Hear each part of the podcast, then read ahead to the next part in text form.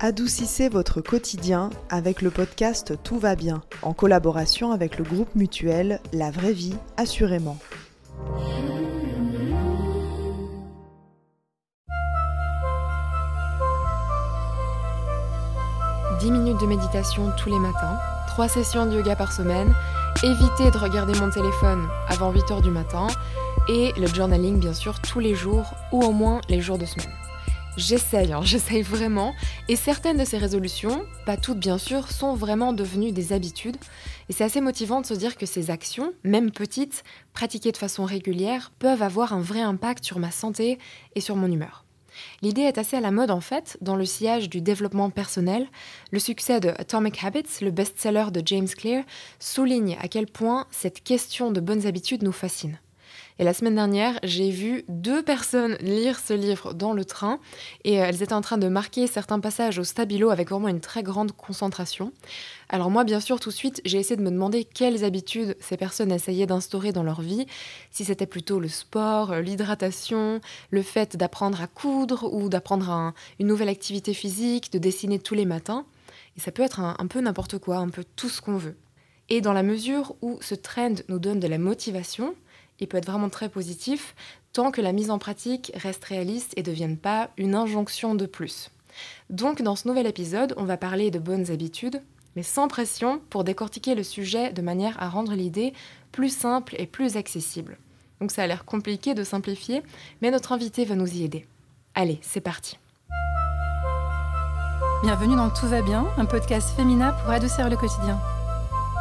Faut pas tuer les instants de bonheur, Valentine. La vie, c'est comme une boîte de chocolat. On ne sait jamais sur quoi on va tomber.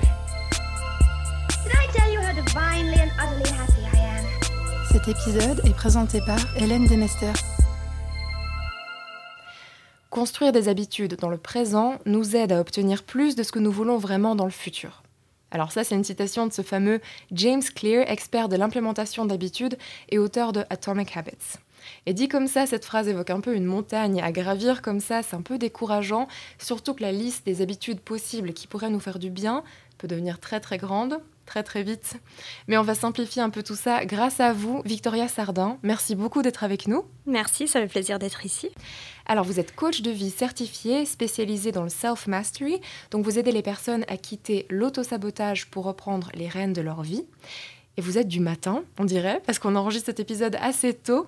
Est-ce que c'est quelque chose qui vous vient naturellement ou est-ce que c'est une de ces habitudes que vous avez appris à instaurer en fait, je crois que déjà, ça me vient plus ou moins naturellement, mais c'est sûr que l'habitude que j'ai instaurée pour que ça soit possible, c'est l'habitude de me coucher tôt, en fait. Mhm. Donc, c'est en fait, chaque habitude mène à une autre. Donc, c'est pas nécessairement l'habitude de me réveiller tôt, c'est plutôt que je suis capable de me réveiller tôt parce que l'habitude, c'est de me coucher tôt. En fait, chaque habitude mène à une autre et nous permet de faire autre chose dans notre vie. Donc, c'est pas nécessairement, disons, l'habitude d'avoir de, de l'énergie ou faire du sport, mais si on mange bien, on a plus d'énergie, on se sent capable de faire du sport. Donc, c'est vraiment, en fait, toutes les habitudes sont hyper intégrées les unes des autres. Après, des fois, cette idée d'intégrer plein d'habitudes, ça peut nous sembler assez extrême, assez grand. Voilà, on n'arrive pas vraiment à, pointer le focus et du coup, ce qui peut aider, c'est voir chaque habitude comme un élément unique. Et après, on a plus de facilité à voir que tout est intégré et en fait tout est relié. quoi. J'ai toujours une vision très holistique des choses et chaque élément a, un impact sur l'autre. Faut l'habitude aussi comme le résultat et non pas juste comme euh, le fait concret dans la liste pour le décortiquer. On va parler de tout ça dans cet épisode parce que c'est vraiment assez à la mode, hein, ces bonnes habitudes depuis quelques années aussi avec l'émergence du développement personnel. Est-ce que c'est quelque chose que vous remarquez au quotidien aussi dans votre activité professionnelle? C'est sûr, après les gens sont de plus en plus ouverts à l'idée. Moi, tout ce qui est développement personnel, c'est toujours quelque chose qui m'a fascinée. Mais je me rappelle, même il y a quelques années, je me sentais un peu isolée dans ce monde où j'essayais d'en parler avec les gens autour de moi et les gens peut-être y comprenaient pas trop. Et du coup c'est sûr que ça devient de plus en plus commun les gens en parlent et moi je trouve c'est génial parce que l'idée avec le développement personnel c'est le fait que on a le pouvoir on a la capacité de changer notre vie. C'est tellement positif et c'est génial. Et pour moi quand je me suis vraiment plongée dans le monde du développement personnel, je m'étais rendu compte qu'en fait, s'il y a quelque chose, on n'est pas, pas heureux dans un domaine de notre vie, ou il y a quelque chose qu'on fait, une habitude ou autre, on a la possibilité de le changer. Et je crois qu'il y a plus en plus de gens qui deviennent conscients de ça. Et je crois que c'est un mouvement euh, hyper positif en général. C'est intéressant que vous commenciez par ça parce que c'est un peu la thèse de ce fameux James Clear qui a écrit Atomic Habits. Je ne sais pas si vous l'avez lu. Ce livre, il est un peu partout en ce moment, aussi sur TikTok, Instagram. Donc ce trend, c'est un peu une manière carrée de signifier qu'on a ce pouvoir d'agir sur les éléments, même petits, qui, qui constituent nos journées, les manières par lesquelles on se sent. Donc c'est une ouverture des possibilités au final. C'est une réalisation qu'on a tout d'un coup de se dire, en fait, c'est moi qui choisis. Exactement, et je crois que ce que James Clear a vraiment très bien fait dans son livre, c'est que si dès qu'on ouvre les portes, on a la possibilité de changer notre vie. C'est génial, mais c'est quoi cette tâche? Genre, c'est impossible, on ne sait même pas où commencer. Donc, en fait, ce que, ce que James Clear a vraiment très, très bien fait dans son livre, et je crois que c'est pour ça que le livre a tant cartonné, c'est vraiment qu'il a décortiqué l'histoire, il a vraiment un peu réduit l'objectif pour dire en fait, on n'a pas besoin de tout changer. On peut changer vraiment quelque chose de, minuscule qui nous semble presque insignifiant. Et en fait, si on fait quelque chose pendant une minute par jour, ça peut avoir un impact énorme. Et du coup, ça, tout d'un coup, ça devient beaucoup plus accessible. Et c'est pour ça que je crois les gens ont tellement, bah, que ce livre a tellement bien marché au final, c'est parce que tout d'un coup les gens se sont dit oui je peux changer ma vie, mais non seulement ça, ça n'a pas besoin d'être une montagne, ça peut être quelque chose que je fais pendant une minute, deux minutes, cinq minutes par jour, et ça peut avoir un impact énorme. Et ça casse aussi peut-être un peu l'effet de culpabilisation quand on dit ça tient qu'à vous c'est une énorme pression. On se dit, ok, tout tient qu'à moi, c'est peut-être un petit peu trop. Et le fait de casser, de, comment dire, de déconstruire les choses en petites étapes, parce que ça peut rendre tout ça un peu plus digeste et, le fait de le vivre de manière plus bienveillante avec soi. C'est sûr. Et on se dit, on, on, on focus sur un élément à la fois, une habitude à la fois. Et c'est vraiment de commencer avec un, bah, comme il dit, atomic habit. Le mot atomique, ça veut dire petit. Donc c'est vraiment comment décortiquer une habitude dans la manière la plus petite possible. Et c'est en fait, c'est souvent ce que je fais aussi avec mes clients. J'avais une cliente qui m'a dit, bah moi j'ai envie de faire une heure de yoga tous les matins. Donc bon, c'est assez énorme d'ajouter une heure de yoga tous les matins.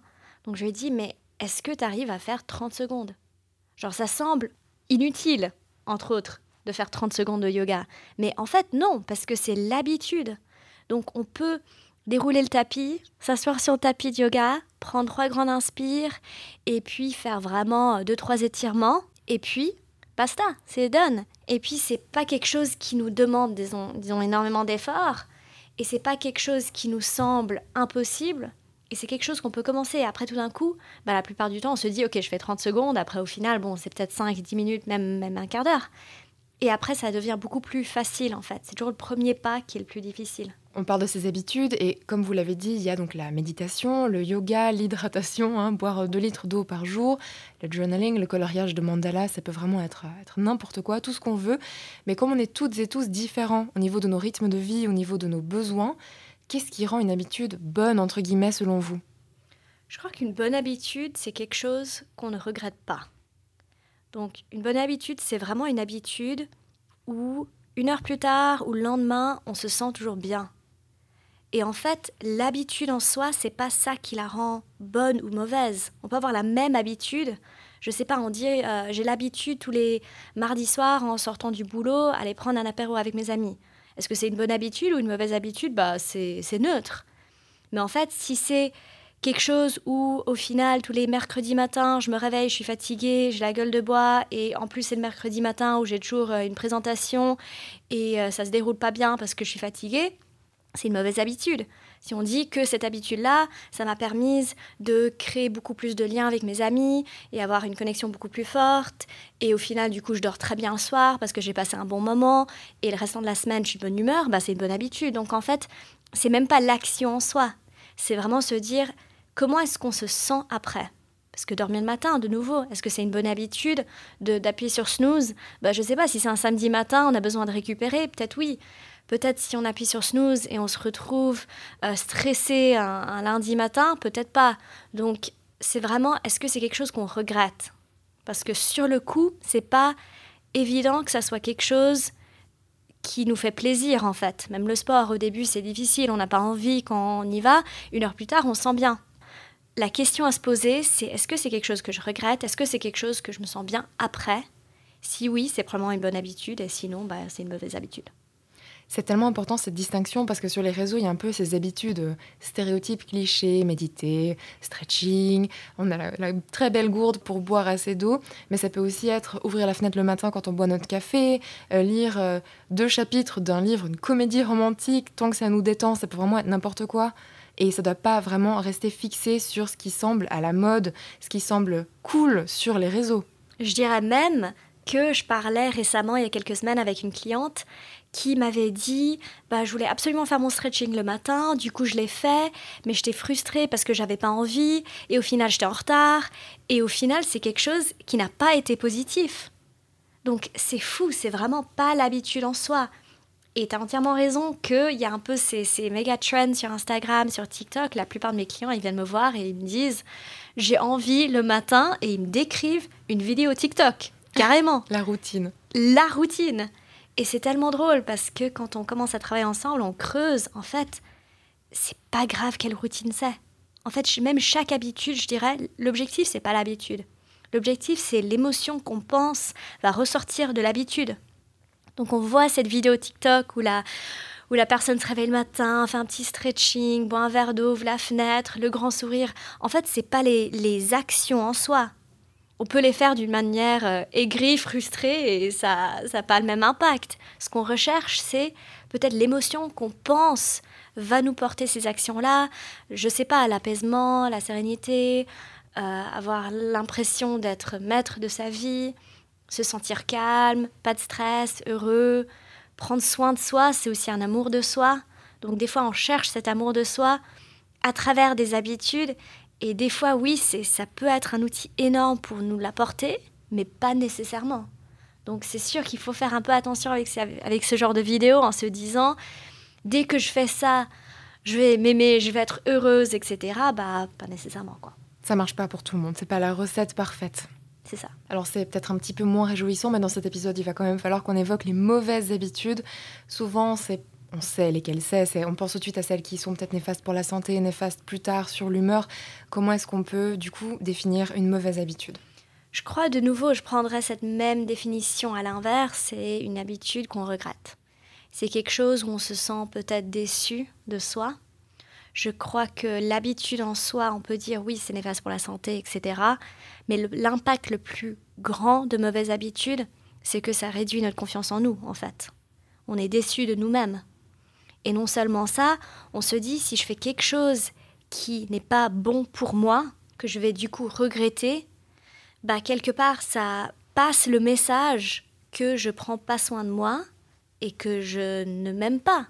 Je ferai pas quelque chose de mauvais entre guillemets ou de méchant à quelqu'un que j'aime. Donc pourquoi est-ce que je le fais à moi-même? Et je crois que c'est un peu ça le danger avec les mauvaises habitudes, c'est que c'est un impact qui est beaucoup plus grand, beaucoup plus large sur notre psychologie, sur notre perception de nous-mêmes que l'habitude en soi. Donc je crois c'est pour ça aussi que l'important avec les mauvaises habitudes, c'est vraiment l'élément de remplacer. Remplacer une habitude pour une autre. Dans l'idée d'être déçu de soi, c'est un discours qu'on a qu'on est beaucoup à avoir. Hein. On est assez dur avec nous-mêmes.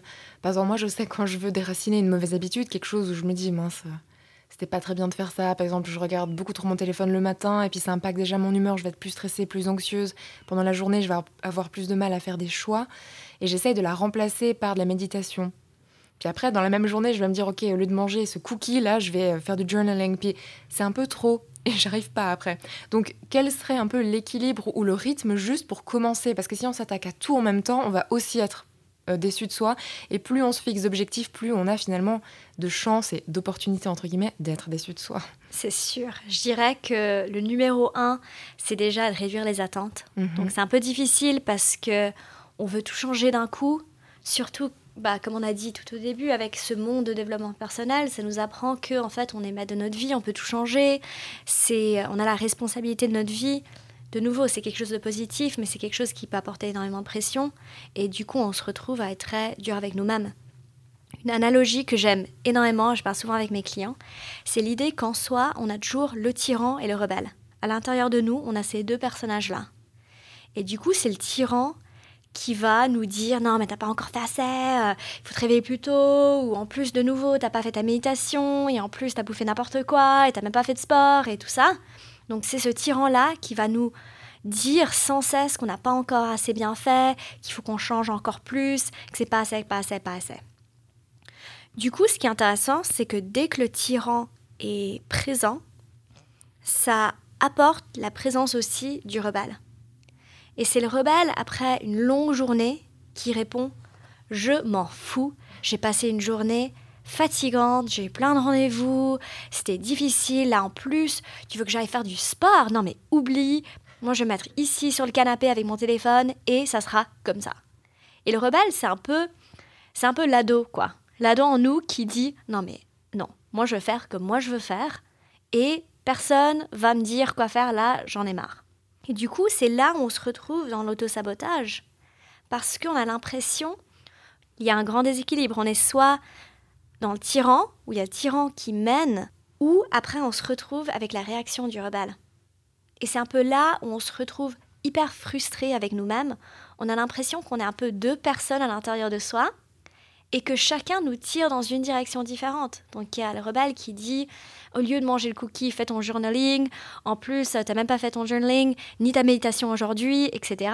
Et il y a le rebelle qui dit non mais allez, allez, ça va, c'est un cookie, ça va rien faire. En plus, tu as eu une grosse journée, tu as besoin d'énergie, etc. Donc c'est vraiment ce déséquilibre-là et je crois que quand on, peut être hyper conscient, qu'on peut remarquer ces deux personnages en soi, un outil qui peut être hyper utile pour retrouver l'équilibre, c'est ce que j'appelle la négociation interne.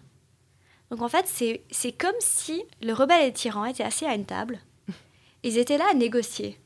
Ok, je sais que tu as envie de prendre ce cookie, mais regarde, ça te ferait tellement de bien de faire du journaling, etc. Après, peut-être il y a le rebelle qui dit Ouais, mais là, je suis, je suis fatiguée, j'ai pas envie de réfléchir, j'ai juste envie de me poser, de faire quelque chose. Ok, bah du coup, c'est une négociation. Et en fait, c'est pas que un côté a tort ou l'autre, et c'est là où on se retrouve dans la déception de soi, parce qu'on se dit, j'ai fait le mauvais choix. En fait, il n'y a pas de mauvais choix. C'est une négociation entre les deux parties, parce que les deux côtés ont quelque chose de valeur à apporter à la table. Ils ont une intention positive quelque part. Le tyran veut que tu t'améliores et peut-être le rebelle veut que tu te reposes ou que tu te lâches les baskets ou que quoi que ce soit. Donc c'est vraiment une négociation entre ces deux parties-là. Et je crois que ça, ça peut énormément aider pour trouver l'équilibre. Est-ce que chez certaines personnes, il y en a un des deux qui est plus fort? Parce que je pense que chez certaines personnes, il y a plus de tyrans, plus de, de rebelles. Est-ce que ça, ça rend la négociation plus difficile? Donc c'est sûr qu'il y a certains moments ou dans certaines personnes où il y a le tyran ou le rebelle qui prend plus facilement le dessus. Mhm. Mais la présence de l'un oblige obligatoirement la présence de l'autre. Donc en fait, il y a l'élément de la négociation, mais dès qu'il négocie, ben tyran, il négocie pas. Donc dès qu'on négocie, le tyran, c'est plus le tyran. Et un rebelle, il négocie pas par défaut, parce qu'un rebelle, il fait ce qu'il veut. Mhm. Donc dès qu'il y a la négociation, les deux parties commencent à s'adoucir en fait. Mhm. Et c'est pas un tyran aussi extrême, mais c'est pas un rebelle aussi extrême. Et on se retrouve avec un juste milieu où il y a deux parties qui peuvent vraiment se parler et on peut trouver un compromis euh, convenable. Et dans cette idée de yin et yang, est-ce qu'il faudrait euh, laisser l'un ou l'autre gagner chacun leur tour ou est-ce qu'il faudrait vraiment essayer de viser le, le, bon consensus entre les deux à chaque fois? Est-ce que c'est un peu le but de l'équilibre pour se lâcher la grappe tout en s'améliorant un petit peu? Alors, l'idée, c'est de trouver un compromis où on n'est pas frustré. Mhm. Donc peu importe quel côté c'est, c'est pas grave. Disons, il y a le tyran qui dit il faut absolument que tu ailles faire du sport, et il y a le rebelle qui dit non, mais je suis fatigué, j'ai passé une journée de folie. Du coup, quel sera le compromis? Est-ce que ça sera, au lieu d'aller à la gym, aller courir un petit coup pendant un quart d'heure Ou est-ce que c'est de marcher Ou est-ce que c'est en fait, en fait de prendre une sieste Peu importe. C'est pas important. Ce qui est important, c'est de trouver un compromis, on n'est pas frustré. Donc, si, disons, le compromis, c'est OK, je vais prendre une sieste, mais on se sent quelque part un peu coupable, ou qu'on n'est pas content de nous, quoi que ce soit, on est un peu déçu, ça veut dire qu'on n'a pas vraiment trouvé le vrai compromis. Mhm. Parce que dès qu'on est un peu déçu, c'est là où le, le côté tyran, le côté yang, en fait, normalement, va entrer en jeu et dire Je sais que tu as vraiment envie de prendre une sieste, mais allez, tu seras tellement plus heureuse, au moins si tu prends un peu d'air frais. Mhm. Donc, sors, marcher un quart d'heure. Donc, c'est vraiment trouver le compromis où on n'est pas frustré et on se sent apaisé. Et mhm. c'est pas facile, hein, ça prend beaucoup de pratique. Mais vraiment ce que j'ai vu avec mes clients, et j'ai beaucoup de clients qui sont beaucoup plus yang ou beaucoup plus yin, ça dépend. Et cette technique marche. Alors pour les fois où elle marche pas, peut-être au début quand on vient de commencer à s'entraîner à la mettre en pratique, vous avez parlé de culpabilité, on est aussi beaucoup dans l'autoflagellation, quand on a voulu mettre en place un compromis, quand on était motivé pour euh, mettre en place une habitude qu'on n'a pas réussi. La culpabilité, c'est un peu contre-productif, non? C'est sûr. Et ça aide pas, mais c'est vraiment c'est l'élément où on se dit OK, la culpabilité, qu'est-ce qu'elle m'apprend? Qu'est-ce qu'elle me dit? Il y a quelque chose, elle me sert quelque mhm. part. Autrement, je la sentirais pas. Il n'y a aucune émotion euh, inutile quelque part. C'est rassurant ça. donc, donc la culpabilité, dans ce cas-là, nous apprend que j'ai fait quelque chose ou je suis pas fière de moi, c'était quelque chose que j'ai au final j'ai regretté.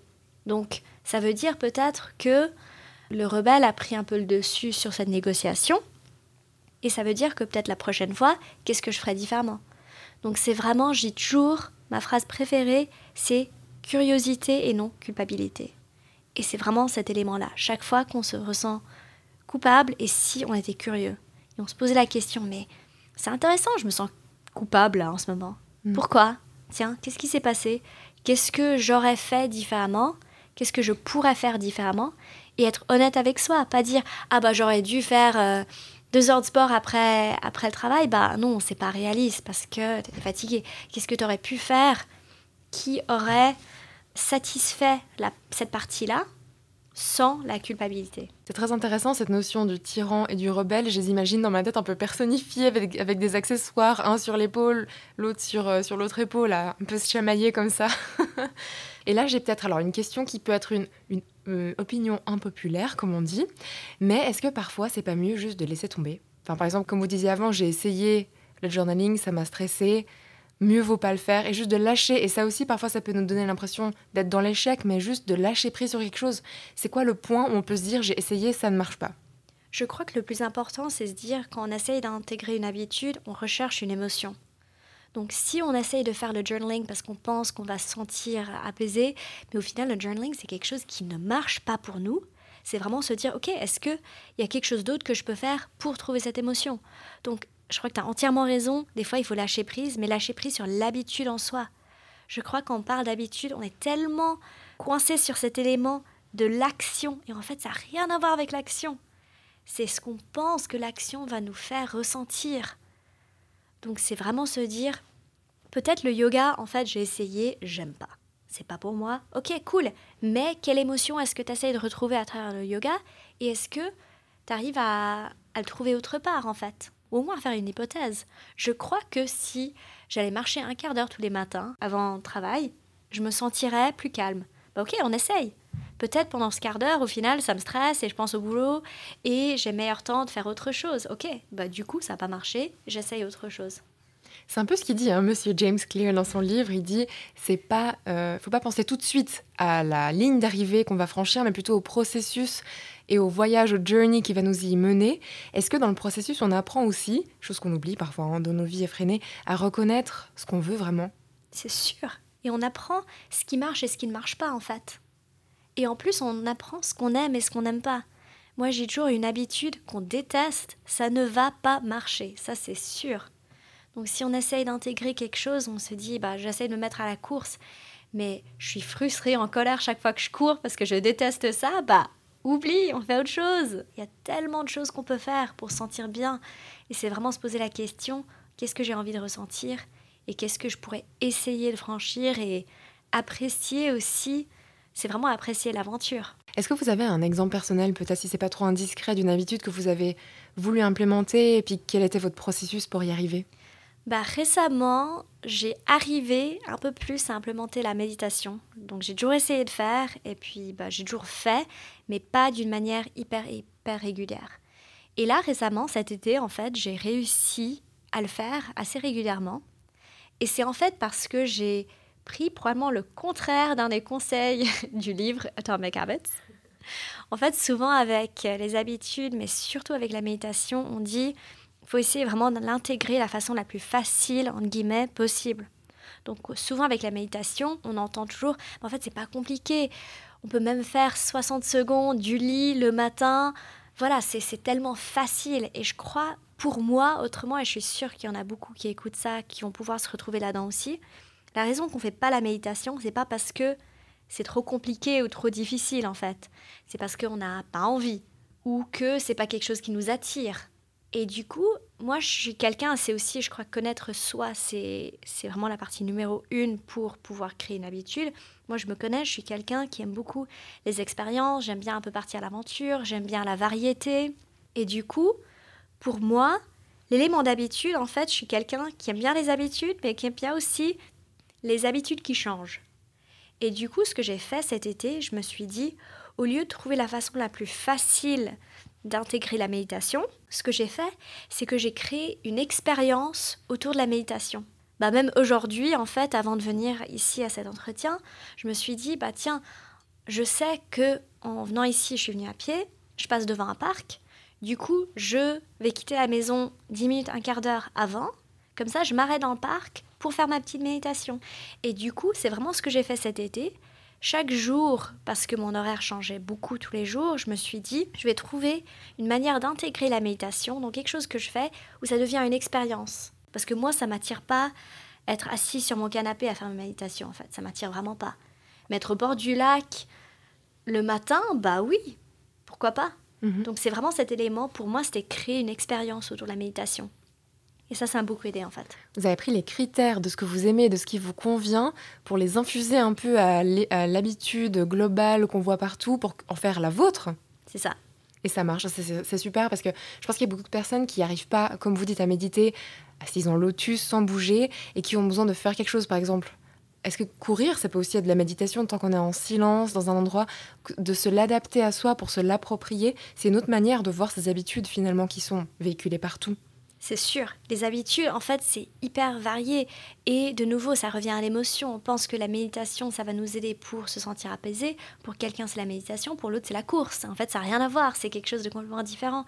Mais on ressort la même, la même émotion. Mhm. Je dirais même que des fois, qu'on a, j'ai beaucoup de clients qui me disent j'ai pas le temps d'intégrer une nouvelle habitude ou d'avoir une routine matinale. Et puis, ce que je leur explique, c'est que des fois, on n'a même pas besoin d'intégrer une nouvelle habitude pour changer le ressenti, il faut juste changer l'intention. Donc une douche, on, prend tous une douche à un moment donné dans la journée. Donc je donne cet exemple parce que c'est assez euh, global, disons. Du coup, une douche, ça peut être quelque chose où c'est un moment un peu de stress, où on n'a pas beaucoup de temps, on réfléchit au rendez-vous qui se passe cet après-midi, etc. On ne sait pas si on sait shampoing, passer le shampoing déjà ou pas, parce qu'on à autre chose. on ne se, se, rappelle même pas en fait de la douche ou ça peut être un moment de calme incroyable.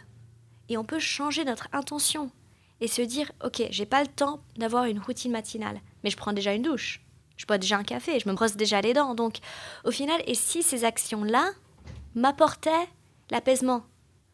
Donc je sais pas, j'achète un nouveau gel douche qui sent hyper bon et je me j'amène vraiment cette intention à la, température, je la ressens sur ma peau, comment est-ce que je me sens, les odeurs. Et c'est vraiment un moment pour être présent pour moi, un petit cadeau pour moi. Et tout d'un coup, je sors de la douche et je me sens bien. Et du coup, l'action n'a pas changé. Donc ça, c'est même une étape, disons, encore plus loin, où oui, on peut dire c'est des petites actions, mais on peut même garder la même action. Et en fait, tout d'un coup, ça devient quelque chose de complètement différent simplement parce qu'on a changé notre intention. Mhm. J'y penserai en faisant la vaisselle ce soir. Exact. Alors si on doit lister un peu les résistances qui nous empêchent, à part les négociations euh, difficiles entre le tyran et le rebelle, le manque de temps, enfin qu'est-ce qui pourrait, pour résumer, nous renvoyer dans notre schéma habituel et nous empêcher d'évoluer sur les habitudes qui nous font du bien? Je dirais ne pas avoir envie, mhm. donc ne pas aimer l'habitude qu'on essaye d'implémenter. On peut être aussi honnête avec soi. Comme ce qu'on avait dit, c'est vraiment une habitude, elle peut changer et on peut avoir une habitude autre qui nous apporte ce même sentiment en fait. Le deuxième, je dirais, oui, il y a un élément de temps. Par contre, je suis aussi vraiment du point de vue qu'on est créateur de notre temps et on trouve toujours le temps pour les choses qui, qui nous importent. Donc, si on ne trouve pas le temps, c'est peut-être parce que c'est pas assez important, parce qu'on ressent pas encore le bénéfice ou qu'on n'a pas trouvé l'habitude qui nous donne vraiment ce bénéfice-là. Je dirais aussi l'environnement. L'environnement, ça a un impact énorme sur nos habitudes. Donc ça peut être une contrainte, mais ça peut vraiment aussi être une opportunité. Et se dire chaque fois qu'on change d'environnement, et je le dis chaque fois que j'ai une cliente qui, bah, soit qui part en vacances, ou qui part en, en voyage pour travail, ou même qui change d'appartement, chaque fois qu'on change d'environnement, c'est une opportunité énorme pour les habitudes. Et on peut se dire, ok, du coup, dans ce nouveau lieu, je vais prendre l'habitude de faire ça, et tout d'un coup, c'est quelque chose qui s'intègre dans notre environnement. Donc si, par exemple, Hélène t'avait dit, le matin, tu regardes toujours ton téléphone, c'est probablement aussi parce que tu associes un moment dans ton lit avec ton téléphone, etc. Donc c'est vraiment comment changer l'environnement, comment créer un changement quelque part pour pouvoir changer après les habitudes qu'on a prises qui sont reliées à cet environnement-là. Mhm. Je pourrais prendre un livre en fait. Et ben voilà. Mettre un livre à, la place, à la place du téléphone mm. sur la table de nuit. Et de manière générale, du coup, si on prend un petit peu tout ce qui a déjà été dit dans cet épisode, vous avez expliqué plein plein de choses. Quel serait le mindset Pour résumer, pour les personnes qui aimeraient juste faire quelques petites choses très simples pour se sentir mieux dans leur vie un petit peu tous les jours? J'ai la curiosité. Vraiment garder cet élément de curiosité en soi. Même réduire un peu les attentes et se dire on verra. On verra comment ça se passe. J'ai hâte de voir. Et puis peut-être ça va jouer, peut-être ça va pas jouer. Mais si ça ne joue pas, je vais me poser la question tiens, pourquoi c'est intéressant? Et dès qu'on change ce discours je suis nul ou autre pour tiens, c'est intéressant, je me demande pourquoi, tout d'un coup, tout devient beaucoup plus léger en fait. Et je crois que c'est cette légèreté, on a tous besoin. Un petit peu d'inspiration pour clore cet épisode. Quelles sont les habitudes qui vous font le plus de bien au quotidien? Bon, on a commencé l'épisode en disant que je me couche tôt, donc je dirais que c'est vraiment ça. Je vais même pas mentionner un peu tout ce qui est bien manger et faire du sport parce que ça me semble un peu évident, quoi. Mais me coucher tôt, ça, c'est pas quelque chose que j'ai toujours fait et ça m'a vraiment un peu changé la vie. Comment vous luttez contre le revenge bedtime ou le. Vous savez, quand on n'a pas eu le temps la journée de faire tout ce qui nous fait plaisir et qu'on se dit. et qu'on prend un peu notre revanche sur les heures du soir. C'est le rebelle, en fait. Ah, donc il faut une négociation. Ouais. C'est une négociation. Et c'est pas quelque chose qui marche parfaitement tout le temps. Mais puisque je me réveille tôt, puisque je me couche tôt, après c'est quelque chose qui s'enchaîne en fait. Mhm. Mais il y a beaucoup cet élément de négociation en fait.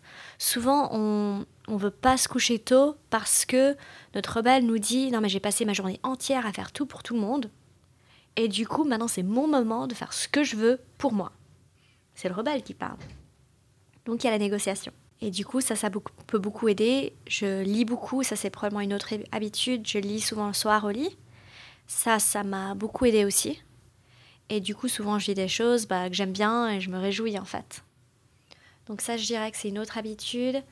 Et une troisième que je pourrais dire, c'est vraiment tous les dimanches organiser ma semaine. On n'a pas trop parlé d'organisation, mais ça a un impact énorme sur taux de stress, sur la santé mentale, aussi sur notre positivité et la façon dont on entre une nouvelle semaine, notre mindset.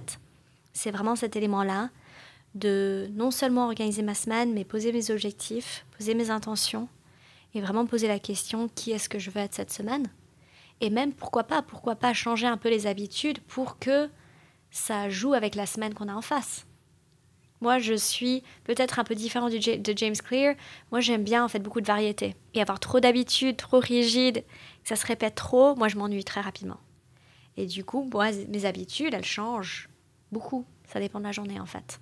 J'adore parce qu'on casse les clichés. On est en train de revoir la définition de routine qui, dans le sens un peu propre, c'est tout le temps la même chose. Mais même la routine, on peut la réinventer pour soi tous les jours, toutes les semaines avec le reset day, comme vous disiez, avec un tout petit peu d'organisation. Et en se réjouissant aussi, je pense, c'est ça, en mettant de l'énergie euh, d'enfant enthousiasmé ou émerveillé. Exactement. Et c'est vraiment se connaître soi. Est-ce que tu es quelqu'un qui aime bien vraiment avoir des routines, faire la même chose tous les jours? Si on est quelqu'un qui aime beaucoup plus la variété, le changement, bah, de nouveau, ce rebelle, c'est sûr qu'il va ressortir.